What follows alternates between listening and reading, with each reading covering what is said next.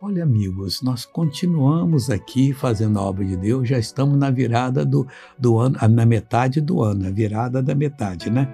E o Salmo 112, versículo 1, diz assim: Louvai ao Senhor. Acabou. Todo mundo deve louvar o Criador, né? Bem-aventurado o homem que teme ao Senhor. Se respeita a Deus, então você será bem-sucedido.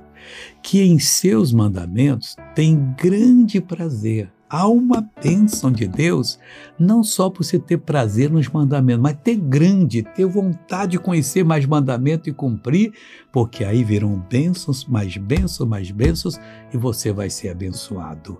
Agora eu quero orar com você. Pai, eu uno a minha fé com a fé dessa pessoa. Eu tenho certeza que o Senhor quer abençoá-la. Deus, essa pessoa que está com dor assim nos dentes, ó Deus, é como uma mulher me disse uma vez, mas missionário usa dentadura e está doendo meu dente. Ah, meu Deus, faz isso parar agora.